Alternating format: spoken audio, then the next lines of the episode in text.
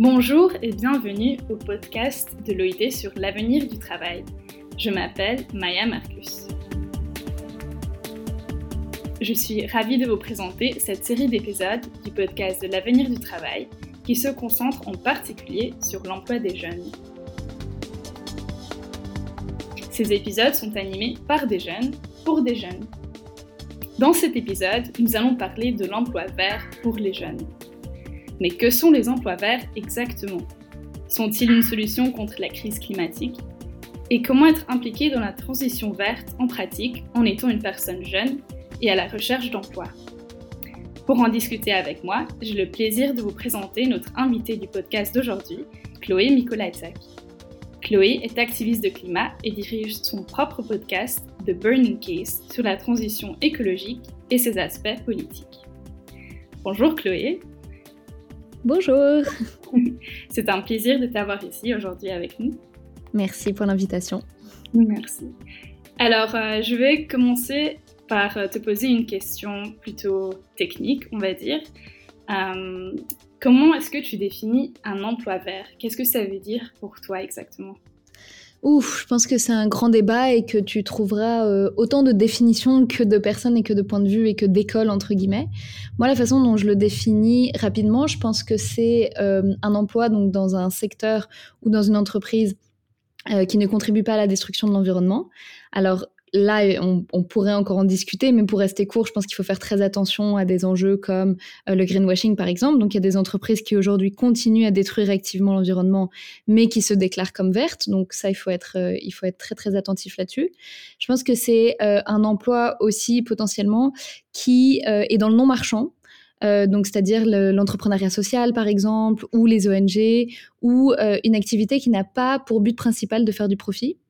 Euh, c'est une activité qui met le travailleur au cœur du débat, donc c'est-à-dire euh, où le travailleur vraiment euh, est dans le processus de décision de l'entreprise, si c'est une entreprise, bien sûr c'est une start-up ou enfin je dirais un, un, travail où on est seul, c'est pas exactement la même chose, mais il y a vraiment un aspect social très très fort et un dialogue permanent avec les employés. Et je pense finalement pour finir que c'est un emploi qui prend moins de temps que ce que se considère aujourd'hui comme un emploi à plein temps.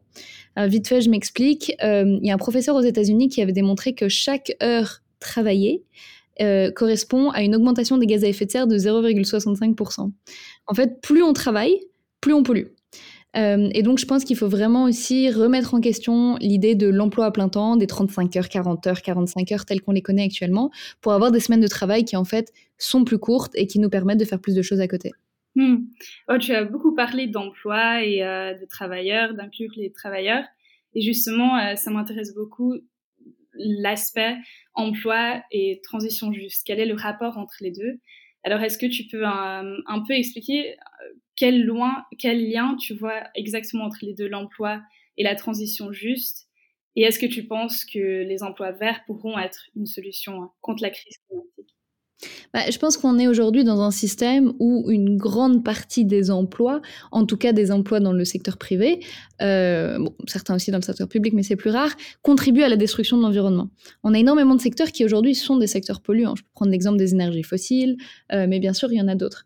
Et donc la transition juste, c'est comment est-ce qu'on fait en fait pour euh, réduire l'impact environnemental, voire complètement annuler l'impact environnemental de ces secteurs? Sans toutefois euh, faire en sorte que tous les travailleurs qui y travaillent actuellement aujourd'hui se retrouvent demain sans emploi. Et c'est ça en fait la transition juste, c'est ne pas imposer des choses à des travailleurs et leur dire bon bah potentiellement demain vous avez plus de travail, mais potentiellement vous trouverez une formation pour faire quelque chose dans un secteur dans lequel vous n'avez jamais travaillé. La transition juste, c'est de travailler, c'est le cas de le dire, main dans la main avec euh, ses employés, avec ses travailleurs, et trouver des solutions ensemble. Et les solutions, effectivement, ça peut être des formations, par exemple, euh, comme c'est le cas dans certains cas euh, avec les, énergies fossiles. Ça peut être des, départs à la retraite anticipés. Enfin voilà, il y, y, a pas mal de choses. Ça peut être une garantie à l'emploi qui leur permet de se retourner jusqu'à ce qu'ils trouvent ce qu'ils veulent faire il y a des choses qui peuvent être mises en place pour en fait tout simplement ne pas abandonner ces travailleurs euh, qui travaillent dans ces secteurs qui sont polluants, qui souvent ont envie de changer de secteur, n'ont pas forcément envie de continuer à travailler pour des entreprises euh, euh, polluantes, mais qui n'ont pas forcément d'alternative. Et donc là, il y a un vrai rôle, il y a un rôle de coalition à jouer et de travail main dans la main entre donc ces employés, ces syndicats ces organisations environnementales dans certains cas, et surtout l'État. L'État doit vraiment prendre ses responsabilités et s'impliquer dans cette conversation et surtout euh, proposer des alternatives pour que personne ne soit laissé euh, derrière. Et toi, personnellement, quel a été ton trajet sur, euh, vers, le, vers le marché du travail? Parce que maintenant, tu es aussi activiste de climat. Mais est-ce que tu as eu des difficultés en cherchant un travail vert? Oui, bah moi, quand j'ai commencé, quand j'ai fini mes études, j'ai pas mal galéré, on va pas se mentir, comme beaucoup de jeunes, je pense, à, trouver euh, un emploi parce que je voulais effectivement un emploi idéalement qui matche mes valeurs. Puis c'était pas, c'était pas facile, donc j'ai fait beaucoup de boulot étudiant pendant, plus d'un an. Euh, et enfin, j'ai trouvé un, emploi, euh, mon premier travail, dans une entreprise qui faisait du conseil auprès d'entreprises privées sur des sujets verts de développement durable. Et en fait, euh, assez rapidement, moi, je me suis rendu compte que c'était pas trop ce que je voulais faire parce que je me sentais pas forcément alignée euh, avec euh, la mission de ces grosses entreprises pour lesquelles on travaillait et j'avais un peu parfois l'impression bah, de, leur permettre de greenwasher leur image alors que derrière, bah, ils se remettaient pas forcément en question sur leur modèle économique. Et donc, et c'est là où j'ai eu aussi une espèce de prise de conscience en me disant bon, faire changer les entreprises, c'est bien, mais il faut le faire d'un point de vue politique parce qu'en fait, une entreprise, euh, dans un, évidemment dans un système capitaliste, ne va pas prendre des mesures qui vont leur faire perdre du profit. C'est juste pas cohérent. Et donc, pour les faire changer, euh, il faut passer par des lois, il faut passer par des décisions politiques. Et c'est pour ça que j'ai décidé de euh, commencer à travailler dans des ONG, notamment au niveau européen, pour essayer de, changer les règles du système. Et c'est pas simple du tout, parce qu'il y, a beaucoup de difficultés, il y a beaucoup aussi de compétition. Euh, au niveau européen pour les emplois, et puis qu'il y, a des, y a des enjeux aussi liés euh, aux questions salariales, euh, il y a des enjeux liés évidemment bien comme dans toutes les entreprises et comme dans toutes les organisations, aux enjeux, il y a des enjeux humains aussi, bien évidemment. et puis surtout, je pense que quand on travaille dans ce secteur, en général, c'est parce qu'on est passionné, et qu'on a envie de faire changer les choses. Et ça peut être très difficile parfois de devoir gérer la déception, de voir que les choses ne changent pas, ou en tout cas pas assez vite par rapport à l'urgence de la situation. Donc ça, c'est vrai que c'est un gros enjeu aujourd'hui pour les gens, je pense, qui veulent se lancer dans des emplois verts. Euh, quelle que soit notre définition, c'est de pouvoir gérer cette frustration que les choses n'avancent pas assez vite. Et est-ce que toi, actuellement, tu penses que tu fais un travail où tu contribues à cette transition verte? Est-ce que tu es satisfaite bah, en tout cas, j'ai l'impression de faire le plus que je peux euh, dans ma capacité. C'est-à-dire que donc moi, je travaille dans une ONG aujourd'hui euh, sur la question de l'influence euh, des lobbies de l'industrie fossile sur les politiques européennes. Et à côté de ça, je fais partie de plusieurs collectifs citoyens qui font des campagnes sur différents sujets tels que les énergies fossiles, l'exploitation minière des eaux profondes, la mode durable. Et, donc, oui, je vais dire que j'ai l'impression de, faire mon maximum, en tout cas dans ma vie professionnelle. Après, entre guillemets c'est jamais assez.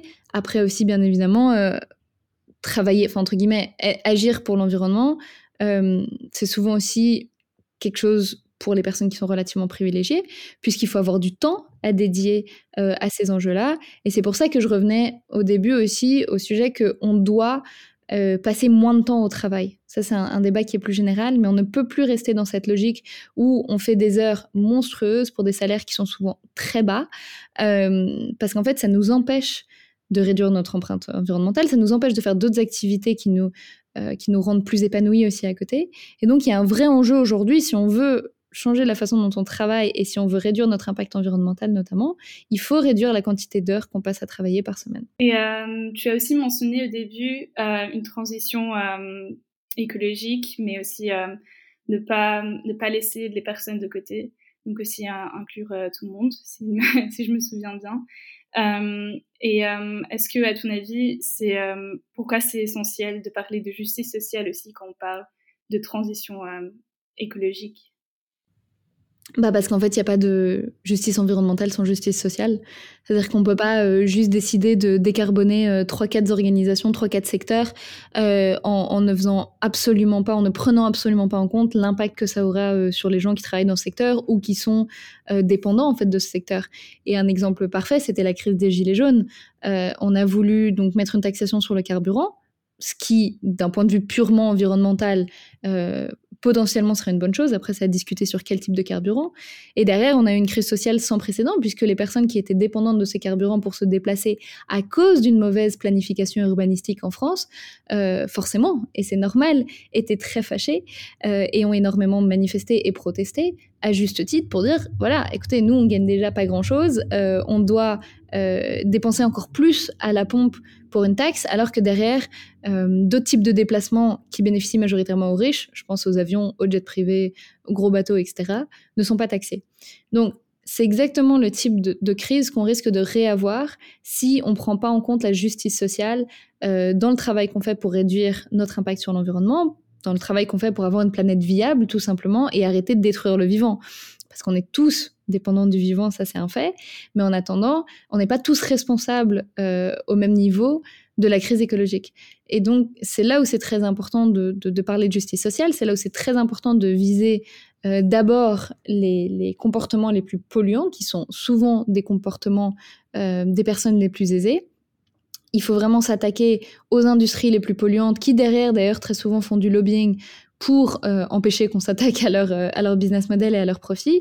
Donc voilà, il y, a, plein d'enjeux, mais on ne peut pas juste regarder ces enjeux, ces problèmes et ces solutions juste sous le prisme purement environnemental. Euh, peut-être qu'on le faisait il y a des années et ça a été une grosse erreur et il faut l'admettre. Aujourd'hui, il faut d'office inclure cette dimension de justice sociale parce que sinon, on n'y arrivera pas tout simplement en fait. On n'y arrivera pas parce qu'on n'embarquera pas un maximum de monde avec nous et qu'en fait les solutions ne fonctionneront pas pour une majorité de la population.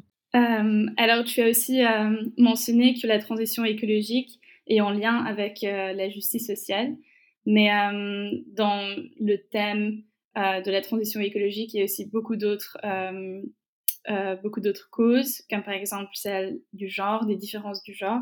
Toi, comme activiste de climat femme, qu'est-ce que tu as vu qu'il y a quoi comme différence entre hommes et femmes dans la lutte verte et sociale? Je pense que c'est important de prendre en compte la considération du genre quand on parle des enjeux climat et des enjeux environnementaux, tout simplement parce que les femmes sont les premières euh, victimes, plus que les hommes, des conséquences du réchauffement climatique euh, et de la dégradation environnementale. Et quand on regarde ça sous la perspective de l'emploi, on se rend compte qu'aujourd'hui, dans nos sociétés, les emplois les plus précaires, euh, les emplois souvent à mi-temps, mais du coup mal payés sont souvent euh, tenus par des femmes. C'est souvent des femmes qui ont ces emplois-là. Donc il y a tout un, un, enjeu sur construire en fait les métiers de demain qui, comme on le dit depuis le début de l'épisode, doivent ne pas avoir un impact négatif sur l'environnement, voire doivent restaurer l'environnement, ça c'est un, deuxième aspect qui est très important, mais ils doivent bien sûr euh, continuer à aider, à euh, amener des femmes vers le, le, monde du travail si elles le souhaitent, à leur permettre euh, d'avoir accès à des emplois auxquels elles n'ont pas forcément accès aujourd'hui, d'avoir accès à des salaires euh, auxquels elles n'ont pas forcément accès aujourd'hui. Donc il y a tout un, enjeu en fait. La transition écologique, elle doit vraiment être prise sous le prisme de la justice sociale, du genre, euh, du climat. Enfin voilà, il y, a, beaucoup de choses à prendre en compte. On pourrait discuter évidemment pendant des heures, mais c'est absolument essentiel, surtout quand on parle de ces emplois, de parler du rôle des femmes dans la société d'aujourd'hui. Et juste pour finir, très important aussi parce que quand on parle d'emploi vert, il faut bien sûr parler des emplois de ce qu'on appelle du care, donc du soin, euh, que ce soit euh, le soin au sens littéral, c'est-à-dire par exemple euh, les personnes qui travaillent dans le secteur médical ou dans le secteur des personnes âgées ou des enfants, mais plus largement comment est-ce qu'on prend soin des uns des autres, les uns des autres. Et ça, c'est souvent des emplois qui sont aussi que, que, des femmes ont. Donc ça, c'est très important de prendre cette dimension-là en compte quand on réfléchit vers quel type de société on va. Et si c'est une société du soin, euh, bah, bien sûr, il faut que les femmes soient autour de la table pour euh, discuter de à quoi ça ressemble. Quoi. Et euh, tu as aussi, Chloé, ton propre projet créatif, comme j'ai mentionné dans l'introduction, un podcast intitulé The Burning Case. pourquoi tu as eu cette idée de, de créer ton propre podcast et de t'impliquer dans ce projet? Bah, en fait, aujourd'hui, ce qui se passe, c'est que moi, je travaille notamment au niveau européen et euh, je me rends compte qu'il y a énormément de gens qui sont pas forcément familiers avec ce qui se passe au niveau européen parce que c'est extrêmement opaque, parce que ça a été designé d'une façon à ce que ce soit pas forcément accessible pour beaucoup de gens, parce qu'il y a un manque d'intérêt des médias aussi pour ce niveau-là. Or, euh, le niveau européen représente plus ou moins, hein, ça dépend bien sûr, mais près de 80% des politiques environnementales aujourd'hui en Europe passent à un moment ou un autre par le niveau européen. Donc c'est un niveau qui est absolument crucial. Et euh, ce manque de, d'engagement et de participation euh, qui n'est pas forcément voulu, laisse le champ libre énormément aux, lobbies d'organismes privés. Donc Bruxelles, par exemple, est la deuxième ville au monde où il y a le plus de lobbyistes. Et donc, euh, et donc il y a un vrai enjeu pour faire connaître ces sujets, pour que les citoyens se mobilisent et puissent agir sur les enjeux européens, et que ce soit pas juste, en gros, un boulevard pour euh, les lobbies privés. Et, et, donc, moi, je me suis dit que bah, le podcast, c'était une forme un peu chouette pour parler de ces sujets-là, euh, pour expliquer ce qui se passe, pour expliquer aussi le lien entre politique et environnement, parce qu'il y a beaucoup de gens, notamment les grosses entreprises, ça les arrange bien, euh, de pousser l'accent sur le changement individuel, donc recycler vos sacs plastiques, euh, acheter du, du euh, des brosses à dents en bambou, etc. C'est important, je dis pas, mais on sait qu'il faut aujourd'hui un changement systémique, donc quelque chose de beaucoup plus large. Et donc c'est important que les gens comprennent parce que la, connaissance est le pouvoir. Donc c'était important, je pense, de, rendre ces sujets-là accessibles et derrière de donner des clés aux gens pour qu'ils s'impliquent. Donc euh, euh, leur donner des outils pour qu'ils contactent leurs députés, leur parler de certaines campagnes qui ont lieu en ce moment, des pétitions, etc. Et voilà, et donc ça fait à peu près deux ans maintenant que le podcast existe. C'est plutôt un beau projet que euh, tu essayes aussi d'aider les jeunes et bon pas que les jeunes mais aussi d'autres personnes pour euh, s'impliquer. Mais euh, et concrètement, d'après toi, qu'est-ce que les jeunes peuvent faire aujourd'hui pour soutenir la transition verte dans la vie de tous les jours? Bah, la, première chose, je pense que les, les jeunes peuvent faire, si sont en mesure de le faire, c'est-à-dire si ont euh, du temps, s'ils ont la capacité d'un point de vue santé mentale, euh, s'ils ont la capacité d'un point de vue financier aussi, même si l'activisme c'est majoritairement bénévole, il faut bien le rappeler, donc il faut avoir la capacité de faire ça. Euh, si tu enchaînes une journée de cours et puis qu'après tu as des boulots étudiants, etc., bah, tu peux pas forcément t'impliquer, donc il faut prendre ça en compte aussi. Mais s'ils ont cette capacité, je pense que s'engager dans des collectifs de lutte, que ce soit au niveau européen, que ce soit au niveau national ou que ce soit même au niveau local, parce que le niveau local est absolument crucial, je pense que c'est ça aujourd'hui la priorité. C'est vraiment s'engager dans des mouvements qui mettent euh, la lutte pour le vivant euh, au cœur de leurs activités, parce qu'aujourd'hui on est vraiment en train de détruire le vivant à vitesse grand V, le vivant dont on dépend pour tout, hein, pour respirer, pour se nourrir, pour se soigner. Et, euh, et c'est dramatique ce qui est en train de se passer. Et je pense qu'il y a énormément de jeunes qui sont conscients de ces enjeux et qui, en effet, ne savent pas forcément par où commencer, et c'est tout à fait normal. Et, voilà, il y a plein de ressources aujourd'hui qui permettent d'avoir accès à ces collectifs-là et, s'engager dans la lutte de façon collective. Je pense que ça, c'est la clé, parce que quand on est tout seul en tant qu'individu, on se dit toujours, mais oui, mais moi, qu'est-ce que je peux faire? Quel impact je peux réellement avoir sur des choses qui paraissent tellement énormes? Et en fait, c'est pour ça que les collectifs sont super importants parce qu'ensemble, on est tellement plus fort et on se soutient et on travaille ensemble à mettre en place la société qu'on veut demain. Quoi. Et euh, une fois que, par exemple, euh, une personne jeune trouve un emploi ou est à la recherche d'emploi dans le marché du travail, euh, d'après ton avis et de ce que tu as vécu, c'était quoi les compétences? Est-ce qu'il y a des compétences exactes, on va dire vertes, qui sont recherchées par les employeurs dans le domaine vert, à ton avis? Ça, je peux pas tellement te répondre parce que le domaine vert peut être tellement large. Euh, voilà, ça peut être des entrepreneurs sociaux, ça peut être euh, euh, justement des gens dans le soin, ça peut être des urbanistes, ça peut être des architectes, ça peut être des employés municipaux. Enfin, il n'y a pas vraiment de compétences en soi. Il y a autant de compétences qu'il y a d'emplois dans le secteur. Et finalement, est-ce que tu as des conseils pour les jeunes qui veulent se lancer dans un parcours vert ou peut-être des ressources même qu'ils peuvent consulter? Je pense que euh, il faut pas hésiter à approcher des gens qui font des métiers qu'on aimerait bien faire pour avoir une petite discussion avec eux et, et, voir un peu leur parcours, qu'est-ce qu'ils recommandent, comment ils en sont arrivés là. Euh, moi, je l'ai beaucoup fait quand je cherchais un boulot et, c'est vrai que c'est toujours chouette d'échanger et puis même après on se crée un réseau euh, et ça permet d'être en contact avec des personnes qui ont des intérêts similaires et qui travaillent dans le milieu dans lequel on veut travailler. Euh, je pense qu'il faut vraiment faire très attention au greenwashing. On peut avoir, par exemple, parfois des postes qui paraissent être des postes verts sur le papier. Par exemple, je sais pas moi, dans le développement durable ou ce genre de choses.